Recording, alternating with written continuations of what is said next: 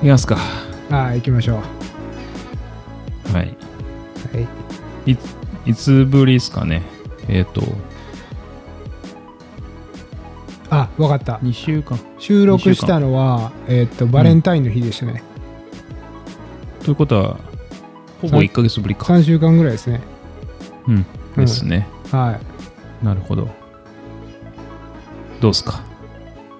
どうですかねいやまあまあ相変わらずですねディズニーランドが4月から開くよみたいな話になってますねうんうんうんやっとなんでさすがにディズニーランド空いてんのにトレイルライレースできひんとかわけわからんやろっていう話になってますけどうん。確かに。 まあ、ありますよね、そういうの。うんまあまなんかディズニー、ディズニーランドはあの、ワクチン接種場になってませんでしたっけあああなってたと思いますはいうん。なんか、ああいうとこ、アメリカっぽくていいですよね。あの、スタジアムとかでそうそうそう PCR 検査が受けられたり。うん、うちの近くにも遊園地あるんですけどそこうんうんもそうなってましたね、あのーうん前はテストサイトででワクチンサイトに変わったっていう、うんうんうんうんまあ、ああいう大きいパーキングがないとねなかなかドライブスルーでやるからそうですねう。んっうん。確かに。て感じでうん。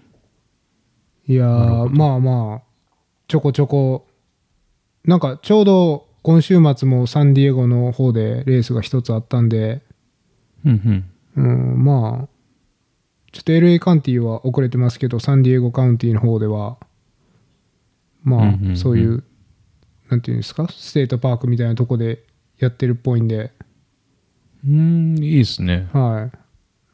まあ、だからサンディエゴも、うん。そこのレース次第で、まあ、結構か、あの、ね、兆しが見えてくるだろうみたいなことを、レースディレクターからのメールで書いてましたね。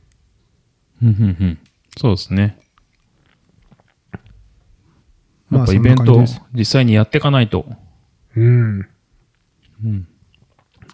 まあ、実際ね、そこでクラスターとか起きてないのに、うん。やらない理由がないですからね。そうですね。いや、日本も平和なんですけどね。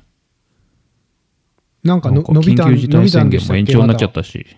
あ、そうです、そうです。伸びました。たうん。うん。めっちゃ平和ですけどね。うん。うん。なんかね、よくわかんないです。そこら辺が。なんか、やっぱり UTMF が、いつでしたっけあと、来週か。うん、なんか来週アナウンスがあるっぽいですね。うん。ざわついてますね。そうです。なんか、そわそわしてるんじゃないですかね、結う構。ん。ですよね。ま、うん。まあ、選手、2000人以上いますし ね。まあ、あとはそうです大よきいイベント、うん。ですから、うん、結構みんな動向を追ってる感じがしますね。うん。ですね。で、なんかまあ僕の方は、あのー前回、前々回のエピソードで触れた荷物が、 ついに届きました。おめでたいな、それ。ついに届きましたよ。えー、2ヶ月ちょいですかね。 2ヶ月ちょいですね。時間かかりましたうね。ん。うん。まあでもなんか、早かったというか、動き出してからはなんか早かった気がするんですけど。そうですね。なんか、通関とかもサクッと終わりましたし、うん。通関終わってから本当に翌々日には届けてもらって、うん。っていう感じですね。だからその通関の時も、なんか、あの、新品とかないですよねって今度担当の人に聞かれて、うん。あの、税金かかっちゃうって、関税が。なるほ通ど。関するときに。はい。なんかあの、ものによって、まあ、例えばお酒とかはまあもちろんないですけど、酒とか関税かかるじゃないですか。あとは、革製品とか。まあ、いろんなものに関税かかるんですけど、新品のものとかが多い場合には、その、関税かかるんで気をつけてくださいって言われて。で、あの、キャンプ道具とかハイキング道具とか買ってコロナで使えなかった新品の道具とかいっぱいあったり、あとは、まあ、うちの家族とかに買ったお土産とか、全然袋とか開けてない新品とかめちゃくちゃあったんで、あの、関税取られるかもしれませんって言ってたんですけど、まあ、結局それも取られずに、無事に通りましたね。なるほど。うん。うん。はい。ただ、めっちゃ来たんですよ。いやいやいや。いやいやね、そサプライズみたいに言ってるけ ど、それ。いやいや、あの、そう、いや、うちから送ったもんですよ。そうなんですけど、あの、現地で引っ越した時って、その詰めて、なんかこう、なんか何個か溜まったらもうトラックに積んじゃうみたいな感じなわけですよ。だからその目の前に全ての箱が並ぶっていう状況はなかったんですよなるほど。うん。なので、まあ、その総ボリュームみたいなのちょっと分かんなくて。うん。で、まあ、一応箱の数は聞いてたんですけど、まあ、そんなもんなんか適当、もうなんかすっかり忘れちゃって何個ぐらいと思って。で、まあ、50箱ぐらいって、まあ、50箱来るわって思ってたんですけど、実際来たのは57個っていう。うん。うん。で、57個来ましたと。で、なんか、あんまり思ってなかったんですけど、アメリカの段ボールってめちゃくちゃでかいんですよね。なんか日本の引っ越し業者の平均的な段ボールのもう1.5倍から2倍ぐらいあるわけですよ。はい。うん。で、それがまあ一番ちっちゃい段ボールなんですよね。うん。で、大きい段ボールもう一個あって、で、それがそのワードローブって言われてるハンガーというか上に引っ掛けるところがついてて、はいはいはい。その、長いコートとかをかけられるようなサイズの箱なんですよね。はいはいはい。なんですけど、いやー、なんかそのあっちの飛行、えっ、と、引っ越しの業者さんの入れ方がなかなかすごくて、あの、ハンガーとかにかけるじゃないですか。うん。そうするとなんとなく下とかちょっとふわふわ空いてるじゃないですか。はいはい。で、そことかにもぎゅうぎゅうに詰めるんですよ。おー。めっちゃ詰めるんですよ。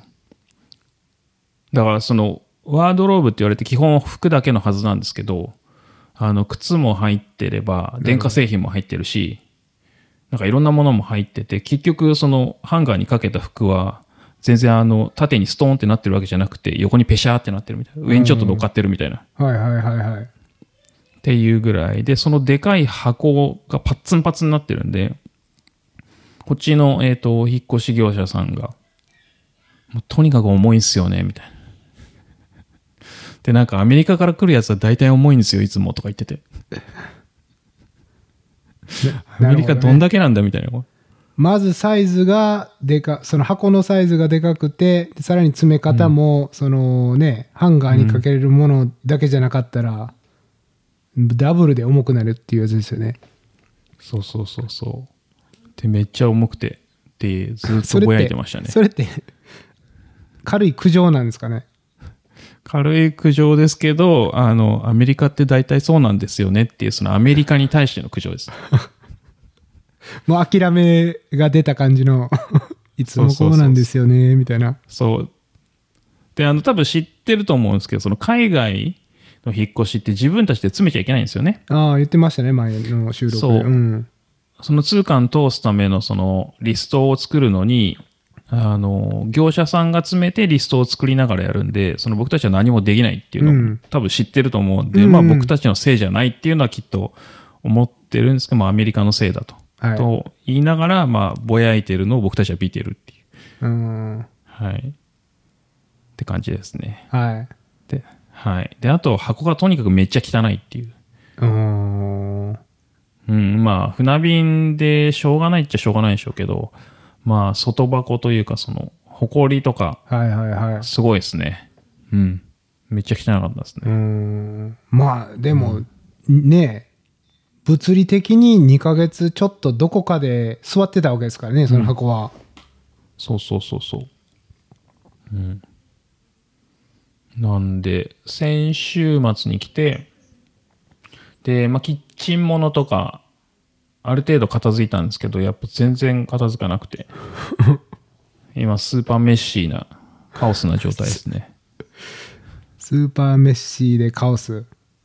まあ、そうですよね、まあしばらくは。そのはい。すごいよくはなってきましたけど、ほんと着いた時とか最悪でしたね。これって寝れるのみたいな。あの、寝れるというか、まあベッドは、ベッドの部屋には何も入れなかったんですけど、うん。あの、これ生活できなくないみたいな、そういうレベルでしたね。えそれは箱が散乱しすぎてってことですかそうそうそうそう。あうん。あと、どこに何が入ってるか分かんないみたいな感じで。ーですよね。うん。 57箱あったら、ねえ外にいくら書いてあったって探すの大変ですよね。うん、そうなんですよね。なかなかでしたね、本当っいやー、大変てですね。いう、っていう。しかも、その、引っ越し荷物が来る数日前に、奥さんがぎっくり腰になり、はい。はい。あの、なんとか頑張りながらいろいろ片付けてましたけど、なんかお、やっぱ大変そうだし、パフォーマンス悪くなるし、うん。っていうので、なかなか時間かかりましたね。大変ですね。うん。ただのいやー一時帰国なのに。そうですね。なんでこんな。はい。本当ですよ。なんでいや57箱も送ったんって自分に言いましたよ。いやー、なんかね、すごかったですね、いろいろと。まあ、うん。なんか、ツイッターでも見ましたけど、グラス屋さん愚痴なってのまみしたたいな。ね。ああ、グラス。グラス、大変なことになってましたね。よう、あんな入ってましたね、ベンチュラの家にも。 いや、それが、いや、なんか、こっち来て思ったんですけど、アメリカってやっぱ家広かったんだなって思って。うん。なんかアメリカから来た荷物とか並べるとなんかやたらなんか一つ一つがでかく感じるし、なんでアメリカこんなに余裕だったんだろうな、みたいな。なんかやっぱあの、キッチンの戸棚とかも、うん。やっぱり奥行きが広かったりするんですかね、アメリカの方がちょっとだけでも。ですかね。企画としていやなんかうん。すんごいなんかいきなり狭くなった気がしますね、家が。え、あのグラスって全部キッチンにあったんですかありましたよ。あの戸棚の中に全部ありました。あーあんな収納ないですよね、多分日本のキッチンって。うん。だって、ビアグラスだけで50以上おかしいって。それ。 50、50、50かなそれぐらい。うん。で、あとマグとか入れたら、なんか多分80とか90とか。うん。沼っすね。沼ですよ。いや、だから、その、アメリカってブリュワリーの、その、周年イベントとか行くと、はいはい。グラスをくれたりするんですようね。ん。で、2人で行くから、2つ増えるわけですよ。あはい。そう。で、3年半の間に、いや、何回か行ったら、それはもう20も30も余裕で増えますよ。ーうん。うん。で、プラスレースはマグくれるじゃないですか、よく。はいはいはい。うん。それも下手したら2人で出たら2つ出てくるわけですよ。確かに。から、こう、なんか被ってるのももちろんいっぱいあるんですけど、んうんでもとそにかくれ、多いですね。それやっぱりあの、ちょっとずつせいグッバイしていくもんじゃないんですかなんかね、それがあんまできなく て、していかないといけないな、みたいなのはあるんですけど、あの、特にアメリカの場合は、そのスペースがあるから、ああ、こう、困らなかったんですよね。確かにね。うん。そうなんですけど、帰ってきて、これやばくないっつって。うん。で、置く置くとこないから、あの、IKEA の靴箱に入れてやりましたよ。うん。うん。あれですよ、あのー、二郎さんの家に遊びに来た友達に、ちょっとずつ持って帰ってもらうっていう。そうですね。まあ、あとはメルカリで、チャリンチャリン って、こあう、うん、あ、なるほどねで。すね。うん。うん。いやそんー、な、大変ですね、そういうのもね。そうですね。うん。引っ越し大変。 うん。そう。あと、その、ディズニープラ ス、アメリカで入ってたんですけど、はいはい。いや、もう吸ったもんだで、ディズニープラス、そのアメリカと日本だと運営会社が違うっていう、まあアメリカはディズニーで、日本はドコモがやってるから、こうなんかアカウント移行できませんみたいになって。うん。で、それ日本に問い合わせたらそう言われたんですよ。いや、アメリカのアカウントは日本で使えませんみたいな。で、いや、アメリカの方に電話して、いやいや、こうなんだけど、つったら、いやいや、できるはずだ、何を言ってるんだみたいな、そういう、こう、よくわからない返事が返ってきて。ほうほうだけど、そういう詳しいあのスーパーバイザーが今いないから、また電話してね、みたいな、こう、やって、何回も電話して、そしたら、やっと繋がって、で、そしたら、結局キャンセルしなきゃいけないと。いやいや、だから最初に言ったじゃん、みたいになって。まあまあ、そうだな、みたいな感じで、結局キャンセルしたんですけど。はい。で、日本でまた契約し直して。っていうので、まあ、しばらくかかりましたね。いやー、大変ですね、そんなんにもいちいち時間そう。かかっちゃって。で何回も、そう、何回も国際電話して。うん。なかなかでした。しかも、ディズニープラス3年契約してたんですね。そう。なんか3年契約、そのディズニープラスが、えっとサービスインする前の、なんか1ヶ月前ぐらいかな。なんかその3年契約するとスーパー、あの、ボリュームディスカウント効いてますみたいな。はいはい。あの、そういうやつがあって、よし、これだと思って。いると思ってたし。うん。で、契約して、すごい安かったんでよかったんですけど。で、結局今回キャンセルするっていう話になって、じゃあ部分キャンセルするかみたいな話をしてたんですけど、うん。で、まあもう分かった分かった、それでみたいなこと言ったら、結局、あの、最終どうなったか聞いてないんですけど、キャンセルしましたっていうメールとともに、あの、全額返ってきました。 3年分。そう。多分ね、部分キャンセルできなかったんじゃないですかね。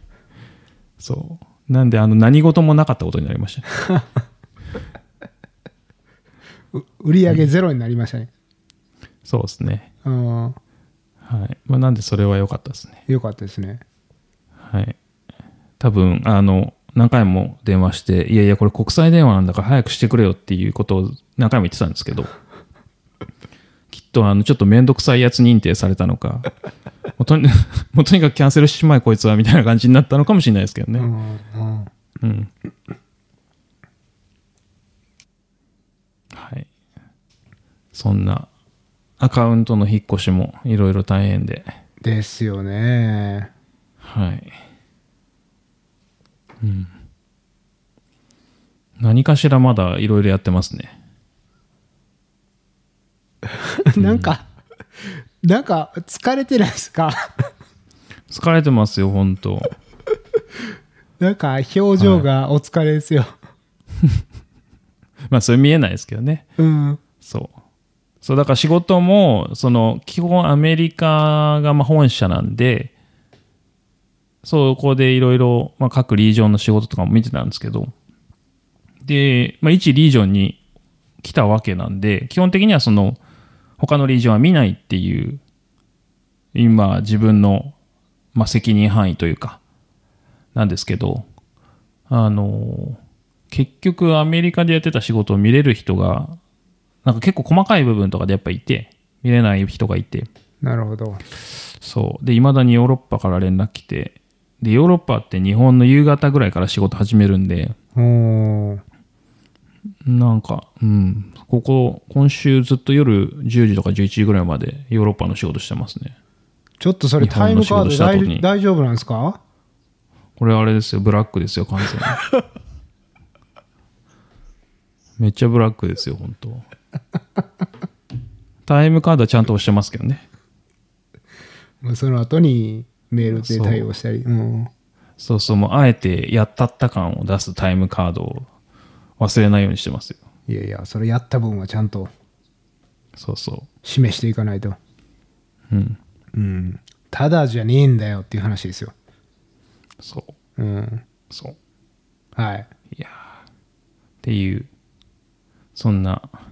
あとなんか超新鮮、 超新鮮だったのが、先週かなその金曜日の夕方ぐらいにちょっとミーティングを放り込まれて、それは日本の人たちと日本で日本であー日本の中で、まあ、日本のミーティングが金曜の午後ぐらいに放り込まれて、はい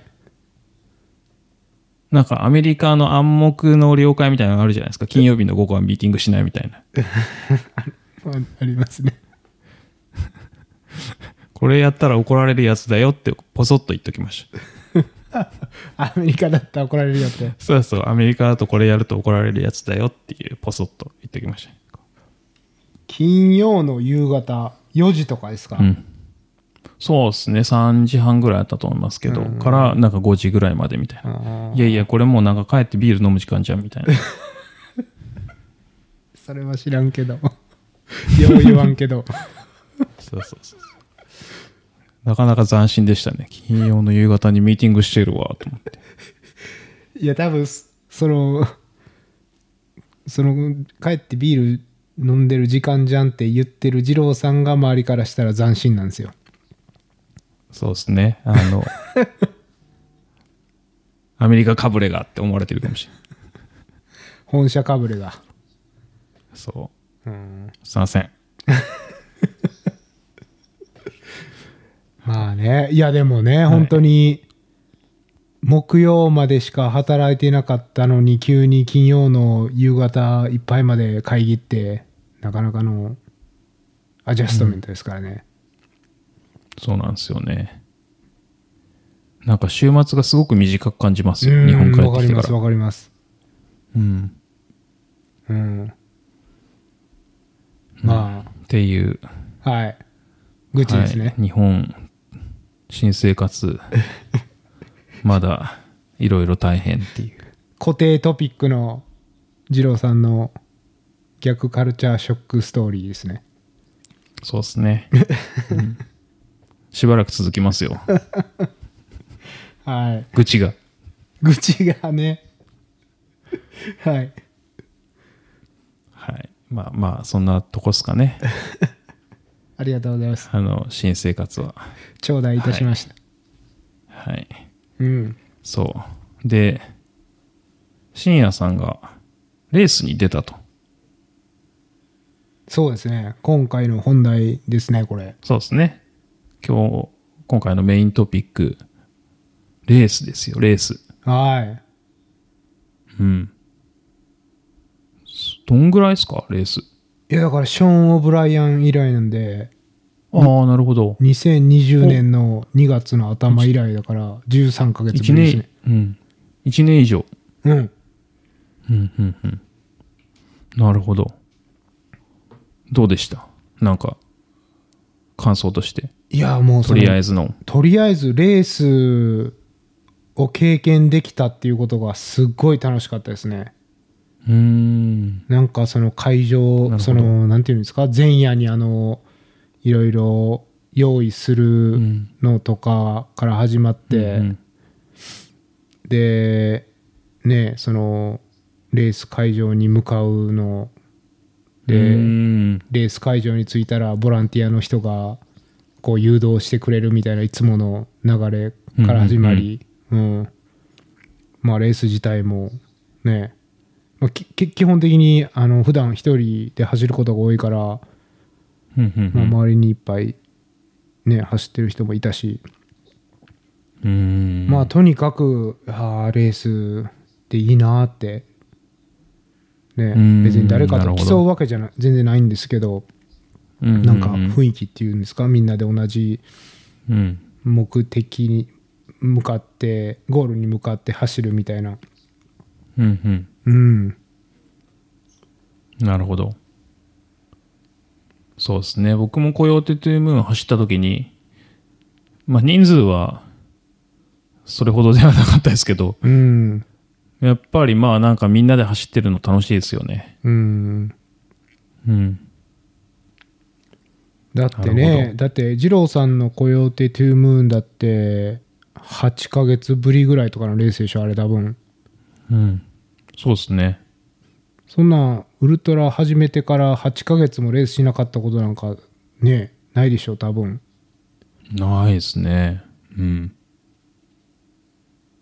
もうだからある意味、ねこんなことって 初めての経経験ですよねそうですね。ほぼ引退かと思いましたもんね。そうそう。いや、で、なんか、その、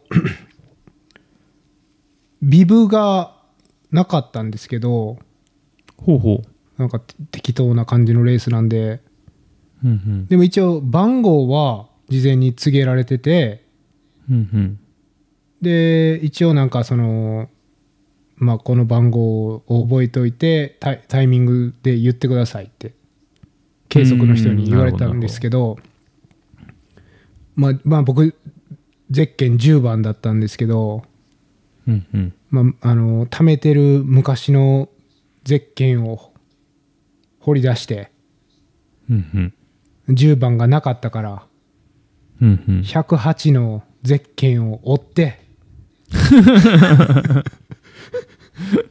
DIY じゃないですか。そう DIY 絶景な、なんか斬新ですね。いやでもだそのゼッケンをこう安全ピンでつけるこのなんか動作もレースならではじゃないですか、うん、そうですね。うんだからこれは絶対ゼッケンねつけてうん。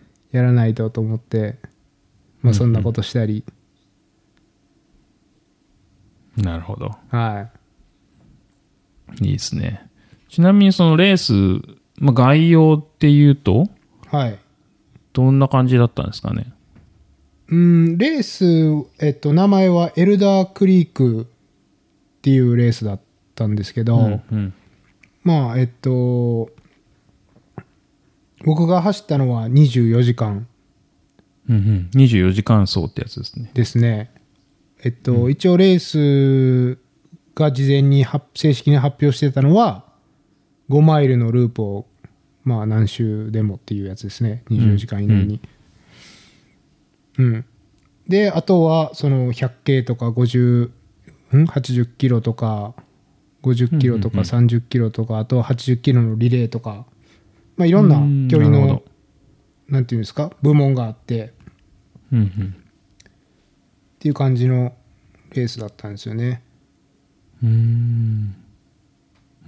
で場所は、えっと、ロスから LA から2時間ぐらい南東に向かった、まあ、山の中なんですけどうんうん。その前回の、まあ、前々回のエピソードかな最近やっとレースが行われてそれがあのインディアンリザベーションはいはいはいはい。先住民の居住区っていうんですか、うん。で行われ国たが管理してないところですよね。そうですね、はい、州とかが関わ,、関わらなくてもいい私有地ですね、んまあ、そこでレースが最近行われましたって言ってたんですけどもまさにその場所でうんで RD も一緒でうん。はい。で2月にやったのは 50K と30キロだったんですけど、まあ、今回距離伸ばして24時間走もうん。増やしてっていう感じで、なるほどです。まあ、行われたレースですねで、エントリーフィーが275ドル。うん高いですよね、高いっすよね。集会でうんこれは、うん。うん。エイド一箇所ですもんね。はいしかもきっと、エイドも簡易的な、普段のこう、なんて言ったらいいんですかね。何でもあるようなエイドではなくて、きっと、コロナ対応の、そうまさに、うん。ノーバーガー、ノーケサディアで、 まあその、なんていうんですか、こう、小さい袋詰めにされたチップスとか、クッキーとか、うんうん。そういうのがまあ並んでる。で、フルーツもなかったですね。うーん。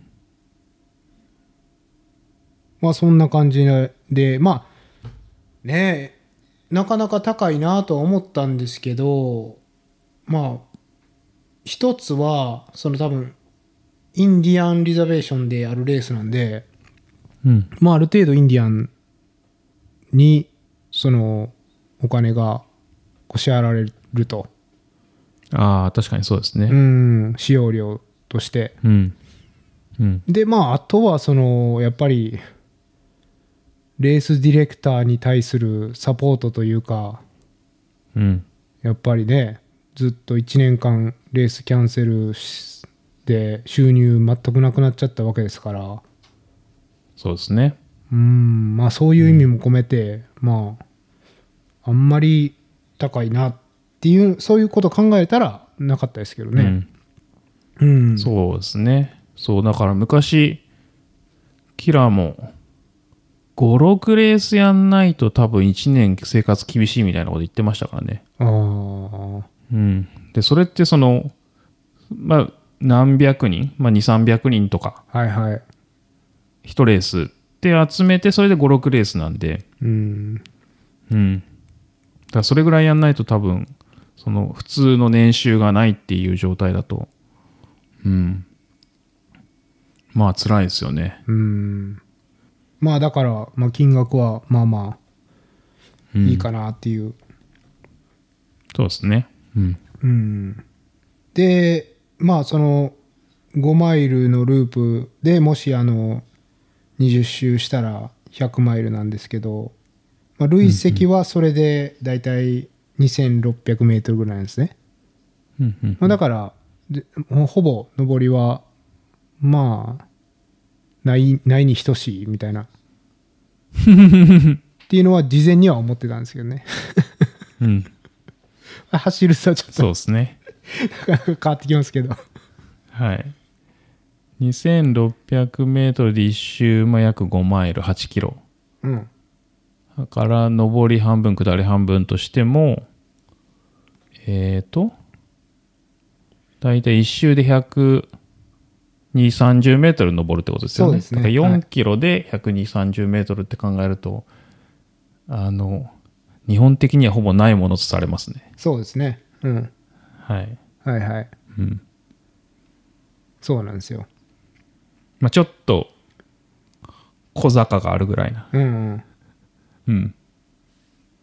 そう思ってましたよ僕僕もうん。まあ、数字的にはそうですよね。はいはい そうそうまあそれでえっとエイドはもちろんそのスタートゴールに1箇所うんあって、でそのスタートフィニッシュがあるその直線の脇にみんな車止めてうん。でだいまあ大体そのスタート地点の手前に車が止まってる感じなんですねうん。でだからそこをエイドに使うかまあエイドステーションレースのエイドステーションを使うかみたいなうん。うん。まあそういうスタイルで一応車に毎週アクセスできるっていう形式なんですね、でまあ一応ペーサーはありだったのかなうん。まあ、ありですよね、普通。うんまあでもコロナなんでああ、確かに。どうだったんだろうっていうのはあるけど多分良かったんじゃないかなまあ、多分あんまり見なかった何も言でっすけどてなければ。うんうん。まあクルクルーは OK でクルーしてる人たちは何人かいましたけどねうんうん。うんでまあその集会なんで集会っていうかその何時間のイベントなんで参加資格はなしうん。うんで参加賞はロンティーとメダルと、で100マイル走ればバックルがもらえるっていううんう。うんことだったんですけど、ロンティデザインはどうでしたいけてました、いや切れるレベルですねはいあはいはい。よかったです。はい。 そうですね。写真撮って送送っときます、後で。はい。楽しみにしてます。そんな楽しみにするほどのやつでもなさそうですけど。まあ、できれば、あの、切れないぐらい面白いやつの方がいいですけどね。 あの、見る見る側としては。めっちゃかっこいいか、あの、切れないぐらいどうしようもないやつか。あーめまあ、どっちかというと、めっちゃかっこいい方ではあるかもしれないですね。ああ、いいじゃないですか。うん。いや、どっちかと言ったらね、極端なう話。ん。うん。うん。めっちゃダサくはないいいでじすゃないですか。って言ってて、楽しみです。って言ってて、みんなにめっちゃダサいって思われたら、やばいですけどね。そうですね。ありますからね、温度感、違いが。いや、でもあの、何でしたっけ二郎二郎さんが乗してた、ワサッチかなどっかのやつ。アサッチ、はい。アサッチはまあ大体ダサいですよ。うん。あれよりは、まあ、いいかなっていうう。ん。うん。わさワっちサゃッチより、ワサッチよりいいって、まあ、あんまり良くないですよ。うん。なるほど。うん。そうそう。まあまあ、後で載せておきます。はい。楽しみにしてます。はい。うん。でですね、まあ結論から言ってしまうと、うん。まあ僕は、えっと、合計82マイルでほう力尽きて、で、大体20時間半ぐらいですね。うん、うん、うん。で、まあ、まあその、これ以上続けても、うん。まあ、100マイルにはいけないだろうっていう、うん。まあ確信にそこで至ったんで、うん。やめたと。うん。いうのが結論ですね。不甲斐ない思いをいやいやいやい結果をや。 さらっと発表ししましたけど、まあまあ、あの、100マイルレースじゃないんで。うん、うん。そ DNF ではないですからね、まず。う、DNF はないんですよね。そう。そうそうそうそう。はい。まあ別に、まあそれが例えば DNF だったとしても、あの全然、うん。あの、お疲れ様でしたと、まずは。はい、ありがとうございます。はい。優しいな、二郎さんは。いやいやいやいや。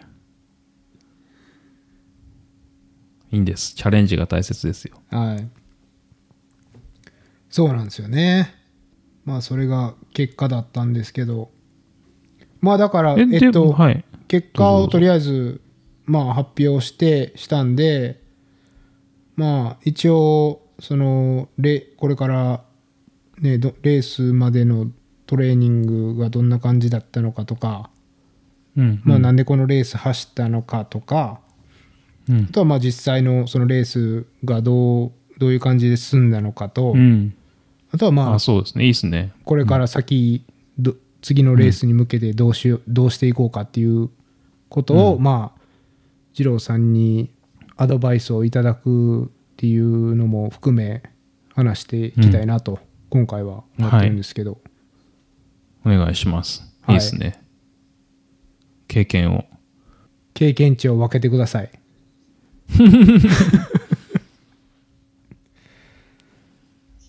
はい。で、えっ、と、まずはじゃあそのレースに向けてのトレーニングですかね。うんうん。まあトレーニングっていうトレーニングは特にこれに向けてはしてなかったんですけど、多分そうですよね。その、多分サインアップしたのも直前ですよね。どれぐらいですか3週間ぐらい前ですかね、確かうんうん、そうなんですよ。で、っていうのも、その、6月にサンディエゴの100マイルがあるんで、まあ、それに向けて、どういう、体がどういう感じで反応するのかっていうのを、まあ、あの、感じておきたいと。うん。うん。というのも、す前回100マイル走ったのって、まあ、2019年の AC なんで、うん。まあ、そこから1年半経ってると。そうですね。うん。で、まあ何回も言ってますけど、それが僕の唯一の100マイル完走なんで、うん。まあ、結構未知の世界なんですよね。うん特に100キロ以上は。なるほど。まあだから、やっぱり経験久々にしておきたいなとうん。いうのが、まあ目的ですね。うん。うん。うん。うん。で、その、まあ、トレーニングっていうトレーニングではないですけど、まあ、走行距離で言ったら、それまでの5ヶ月間でだいたい、まあ、330キロぐらいですかね、月。まあ、だらだら走ってる感じですね。特にストラクチャーはなく、うんまあまあ、たまにいや、めっ週ち末ゃ走ってるじゃないですか。むっちゃ走ってますよね二郎さんと比べたらいや、めっちゃ、めっちゃ走ってますやんって いう。なんか無駄に関西弁使っちゃいましたけど。いやいやいや、はいいや、めっちゃ走ってますよ。うーんまあでもね本当にあのスピードレンとかバックトゥーバックとかは特にせずに、まあ本当に平日ちょろちょろ走ってたまに週末30キロぐらいのロングランをやるかやらないかぐらいなうん。まあ感じでうんまあだからがっちりトレーニングしてたわけでもないけどそこそこ距離は走ってたから、うん。んまあまあそれそこそこ走るんじゃないかなっていう期待はあったんですよねうん。実際そうですね。いや、そんな気がすると思います。うんうん。そうそうでえーなんかサインアップしてうん。ですぐ多分すぐ二郎さんにメールか連絡してうん。これ走ることになりましたっつってでもうん。うん。やっぱり75どご75マイル120キロぐらいで、うんまあ、走ってるイメージがなかなか湧かないですとかいうなんかいうやり取りがあって、うん。う。うんん、でまあまあ二郎さんからいただいた一つのアドバイスはまあなんとなくタイムタイムテーブルを作ればいいんじゃないかみたいなうん。ことをそうですね。まあ聞いてでタイムテーブルをなんとなく作ってうん。でそれがまあ僕はあのレースの前にツイツイートしたやつだったんですけど、うんそうですね。まあそんな感じで計画表を立てて、まあそれに、まあ、できるだけ沿って走ろうっていうのうん計画でしたね。うん。いいと思います。うん、で、じゃあ実際どうでしたかっていう感じでいくと。ですねまあまあそのどういうふうにレースを走ろうかってなった時にやっぱりできるだけこう心拍を上げずにうん。まあ具体的に言うとできれば140台でうん。行ってかつ、でも、えー1マイル、まあ、123分で走るっていうのが目標だったんですね、まあ、だからキロ7分半とかそのぐらいです、うんだと思うんですけど、はい。うんまあ最初の10マイルぐらいはうまくいってたんですけど、まあ、10マイル超えたぐらいからちょこちょこ心拍がそのペースでも上がっちゃって。うーんもう150中盤ぐらいにも上がって、うん。でなんかもうちょっと下げて走りたいなと思ったんですけどあんまりそれ以上ペースを落とすと、うん。まあ、タイムテーブル結構ギギリギリで組んでたからこれ以上遅くしたら、もう100マイル走れないなくなるっていうのをもう分かってたんで、うんまあ、それなりにペースを落としすぎずに、でも、まあ、心拍も上げ上げすぎずにっていう、うん。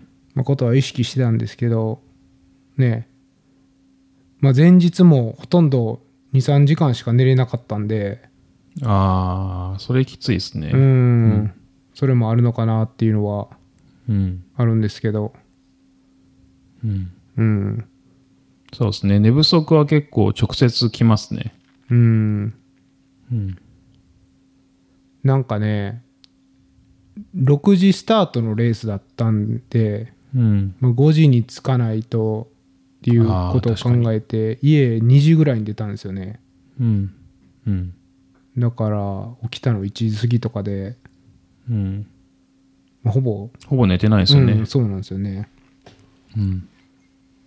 難しいですねなんかそのレース会場の横にカジノがあってうん。そこに泊まるっていう選択肢もあったんですけどうん、確かに。ううんん。まあまあそれは結果結果的にしなかったんでどうだっただろうっていうのはありますけどねうん、確かに。ありますね。うん。どうどうしてますか二郎さんなら例えばそのタイムスケジュールだったらそうですね。まあでも、止まらない気がしますね。うんうん。うん。まあできる限りですけど、まあ、奥さんに運転してもらうとか、ああ。うん、っていうことになってたかもしれないですね、僕の場合は。で、道中で寝るっていうことですか。うんなるほどできる限り寝るっていう。うん。うん。一人だとちょっと、ああ、でも一人だったらやっぱ寝る時間をちょっと取りに行くかもしれないですね。車中泊でもいいからそうしちゃうかもしれないですね。ああ。うん。夜早めに運転して着いて、うん。現地で寝るみたいな。そうですね。うんはい。なるほどね。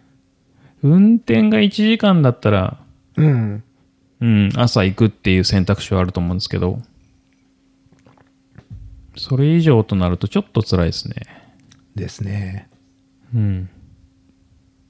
そう。しかも、あの、LA の友達をひ一人、あの、拾って行ったんで、うんまあまあ、よくよく考えたら部屋も割れば、そんなに高くなかったかなと思ってたんですけど、うん。うん、そうですねう。ん。まあ、で、でもやっぱり、僕そんななんか寝不足であんまり走った経験とかないんですけど、うん。やっぱ来るもんすか心拍的に寝不足だと来ますね。うん。うん。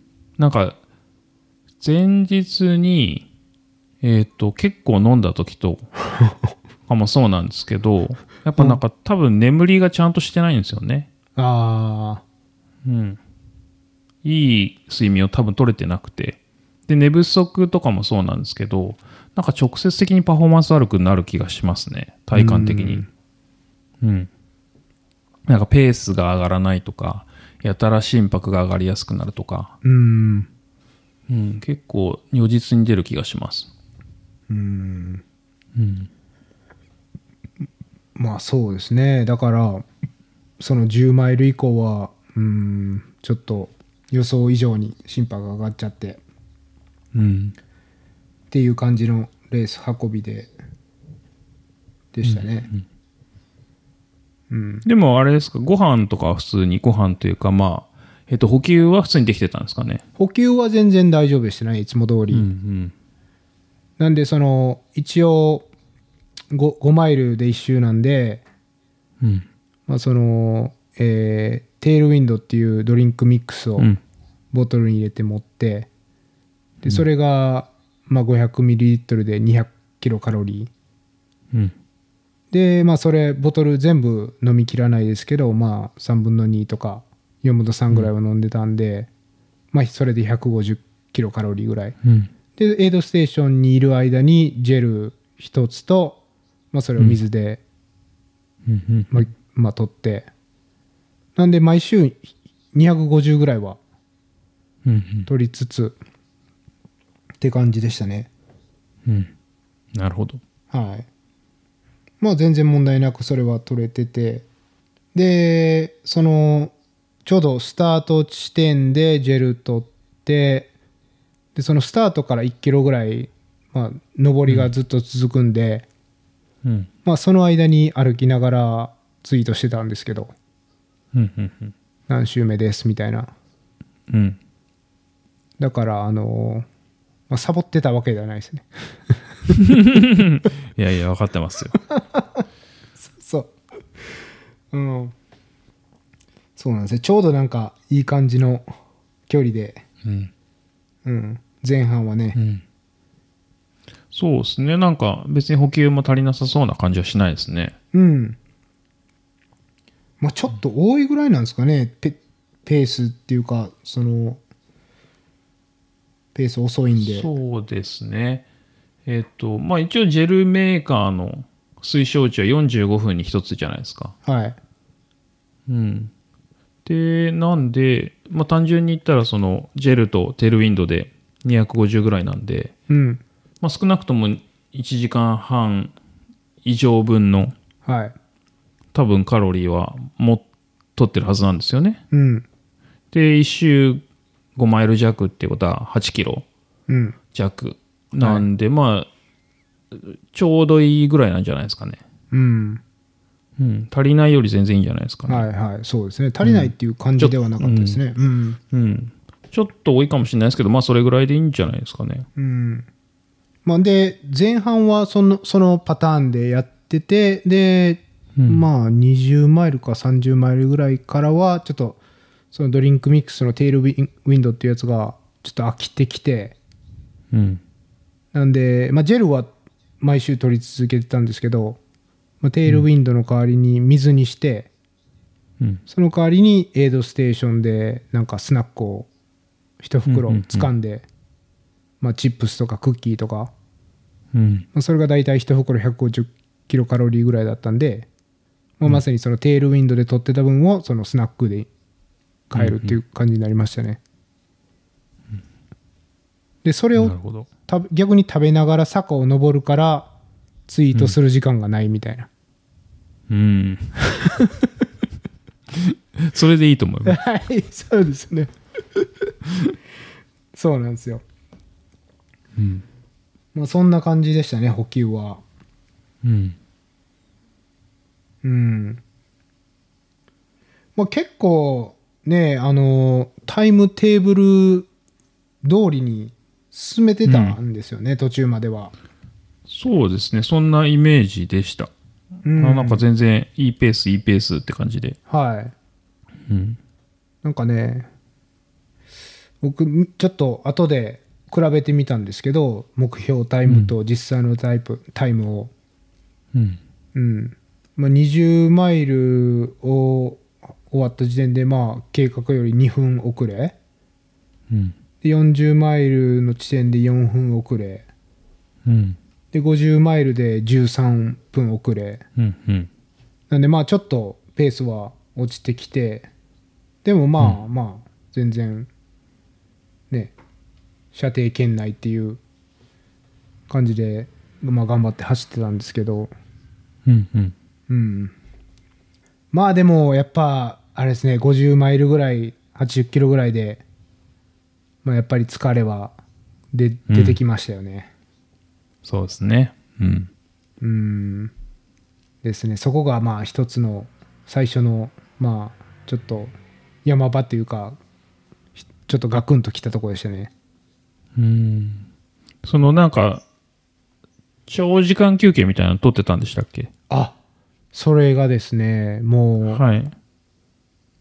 ちょっと計画では10分とか15分とかこう20マイルずつぐらいの感じで休もうかなと思ってたんですけどうん。やっぱり計画してたペースよりも遅かったんで、うんうんまあ、その休む代わりに、まあ、その時。うん間をセーブしようと思ってうん。もうほぼす座らなかったですね全くと言っていいほど。うん。そのテールウィンドドウを、えっと、あらかじめ、まあ、混ぜて持って大きいボトルに混ぜて持ってってて、それをハンドボトルに入れ替えるときに1回座ったぐらいですね前半はうん。うんあとはまあジェルを食べてる間は止まってましたけど、まあ、それは一口ですから、うん。まあ、結構23分では出てたんじゃないかなと思いますねうん。なるほど。うん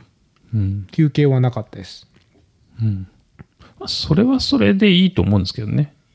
うんあんまりこう、大休憩したところで一瞬リフレッシュするだけなんですよね。うんあんまりこう、長い時間休憩しても、結果としていいかっていうと結構懐疑的で、はいうん、それならもうなんか早く出て歩いてた方がいいみたいな。っうん。ていうのがなんとなく、体感としてありますね。うん。うん。ですよね。なんかよっぽど、こう、き気分悪いとか、戻しちゃってるとか、そういう以外はね、休んでも、そんな回復しないですよね。そうですね。うん。うん。休憩イコール無駄って思ってましたね、昔。なんか言ってましたね、それ。うん。はい。え、映像なんて1分以内に出るもんだと思ってましたからね。なんかね、そういうのも、たまに思い出しましたね。二郎さんはのい、こう、名 言を。走りながいや、ら。でももう、はい。最近それはもうやんないですけどね。うん。なんか昔は結構タイムとか、すごい考えてたんで、はい。意識してたというか、うん。ですけど、今はまあそこまで意識してないんで、どっちかというと、エイドでちょっとおしゃべりするぐらいの方が楽しくていいいでや、すけそど、れね。は僕もおしゃべりしたかったんですけどね。うん。もう、ちょっと時間に追われてうん。って感じでしたね、ずっと。もう40マイル、うん、50マイルで、ちょうど11時間ぐらいだったんですよね。うん。だから、残り50マイルを13時間で走る。うん。ということはペースは残りこれぐらいで走らないといけないとかずっと計算しながら走ってて、うん。まあまあ全然余裕はないなっていうのはあったんで、ううんん。なるほど。はい、そうなんですよ、でまあどどういうふうにまあ僕がどんどんヘナチョコになってったかっていうと 変なチョコ。あのね足がやっぱりこの歩幅がどんどん縮んでいく感覚があって。 うん。そうですね。ありますね。まあ、当然のような多分ことなんでしょうけどもうまさにそれを痛感してうん。でこのなんていうんですか足の前の付け根のところがまあ若干痛くななるうん。うん。多分ブレーキかかるような走り方なんで僕若干足を前に出うしんすすぎてるというかうん。うんまあ大体そこが痛くなるんですねそう、ループ系って結構同じところをずっと使い続けるんですよね。うんうん。なんか、その、疲れるところに変化がないというか、分散されないというか、うんうん。っていうのはあるかもしれないですね。うんうん。もう大体あの同じ方向に周回するからうん。反時計回りでずっと回ってたんで、まあ、そういうターンが偏ったりっていうことはもちろんありますよね。うん。うん、だから、それこそ、ハベリナみたいにこう、はいはい。毎回逆回りするみたいな方が体にはいいと思うんですよね。あうんの、まあ別にそもそも健康的じゃないですけど。それね。そうそうそう。うん、うん。ですね。なんか、えっ、と、どこだっけバックオンザランチとかも、4時間ごとに回る、あの、方向変えるみたいなのがあるんですけど、うん、多分ずっと同じ方向で、しかも5マイルのループって、多分かなり同じとこを使うと思うんですよね。うん。まあ、そういうところで来たのかもって感じですが、しますね。うんまあ、あとはその足の裏のこの指の付け根こう足の腹っていうんですか、うん。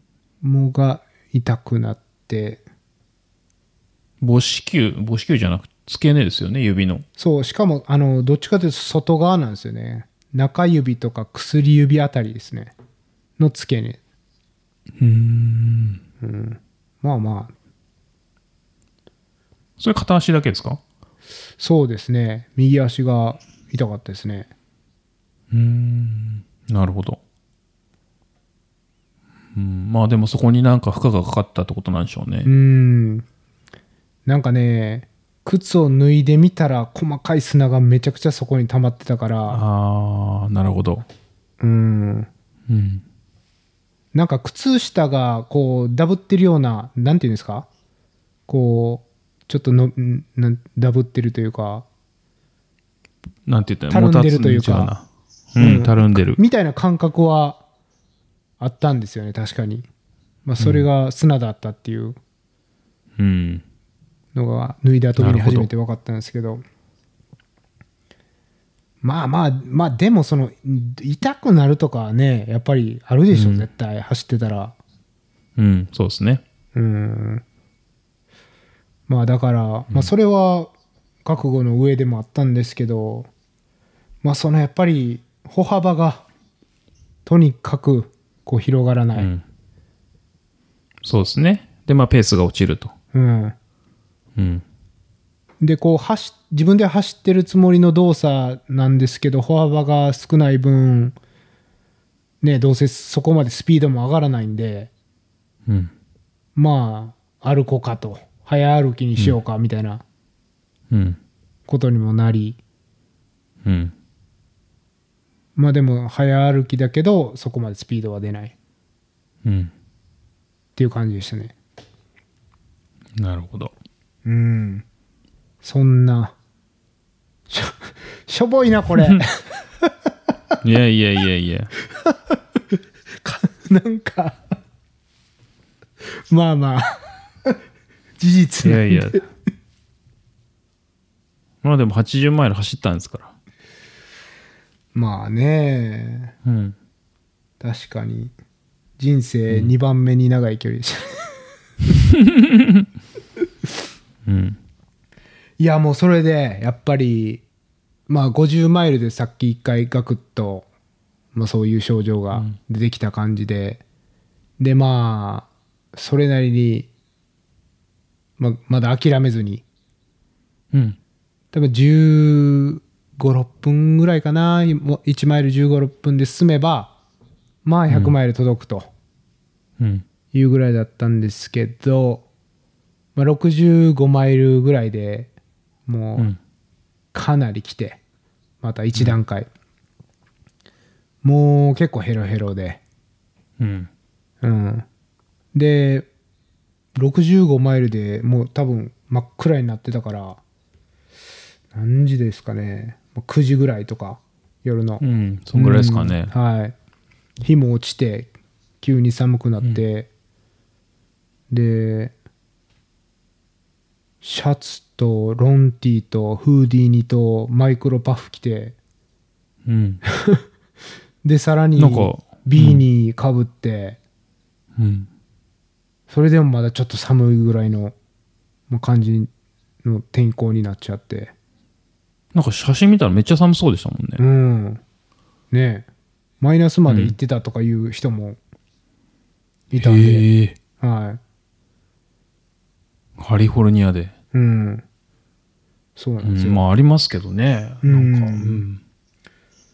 まあまあまあ、それだから、ある意味、ちょっと、もう止まれない状況だったんですよね、うん逆に。うん。映像でも、もうこれ、絶対ちょっと止まったら、低体温症になって、やばいんじゃないかっていう気はしてたんで、まあ、そのあたりは、スープを出してくれてたんで、うん。もうスープをこう書き込んで、うん。すぐ出るっていうパターンにして、そうですね。うん、まあでももう本当にギリギリの線でしたね65マイルぐらいでもうすでにもう精神的にうんなはるほど。でですねそのエイドステーションにうん。もうそのボランティアっていうかそのレースのうん。運営の人が、うん。まあ、すごい励ましてくれてうん。もうそこで本当にギリギリつつなぎ止めて毎週無理やり出るみたいなうん。うん。感じになってて、まあ、その運営っていうのがそのレースディレクターのキラー・ハニンジャーとうん。でそのえっとランナーで、まあ、エリートランナーうのんジェシー・ハインズ、うん。ジェシーもいたんですね。はいそのスープを作ってくれてたのが ジェシーだったんですよなるほど。でもう一人あの僕がウルトラ始めた時からこう、うんなんていうか、まあ、尊敬してるパウロっていう友達と、うん。もうその3人がもうむちゃくちゃ励ましてくれてうん。でそのただの人じゃないですからねその3人はもうまあなるほど。うん。結果も出してジェシーなんてねウエスタン、うん。トップ104回ぐらいしてるし、そうですね。うん、キラーもね AC で優勝したりうん。まあエリートランナーですからまあやっぱり、んがんその人たちが頑張れとかまだいけるとかなんかうん。ね、なんていうんですか、う嘘じゃないっていうか なんか深いんですよね、意味が重いっていうか、そうですね。まあ、この人たちもこういう辛い時を全然頑張ってやってきたから、こういう結果を出してきたんだなって思いながら、まあ、なんとか毎週スタートするっていう。うん。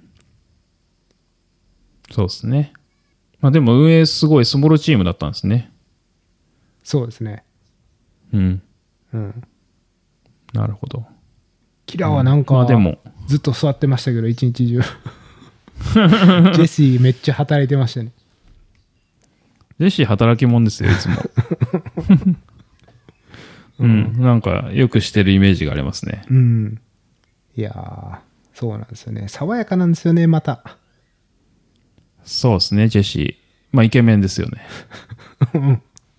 うん。はい。まあ、そうですね。まあ、そんな感じでう毎も週、まあ寒い中ずっといてくれるのはやっぱ嬉しいですよね。はうん。い。いや、しかもめっ、そんな走ってても寒いのにっていう状況でしたからね。うん。寒そうでしたよエイドにいるボランティアの方たちは。うーん。いや、絶対寒いですよ。うん。まあ、きっとストーブとか。タイえタイミングは、あの、なんだっけ ?LT ですかなんだっけいや、タイミングどうしたんですかその、なんていうんですか、マットみたいなのはなかった、うん。その、週を、こう、なんか、なんていうんですかホワイトボードみたいなんで、うんう。こうんあ、じゃ管理してたあ、本当完全マニュアルだったんですね。はい、そうですね。う。うんん。まあでも、その、パウロっていうのが、結構時間管理してくれてて、うん。今の週75分だったからこのまま行けばなんとか行けるけど、これ以上遅れは取れないみたいな、うんそういう具体的な、うん。ねアドバイスもくれてっていうか、まあ、そこそこ僕もまだ計算できる頭だったんで、うん。うん、まあそうそういうことを考えながら走ってるんですけど、うんまあ助かりましたよね。なるほど。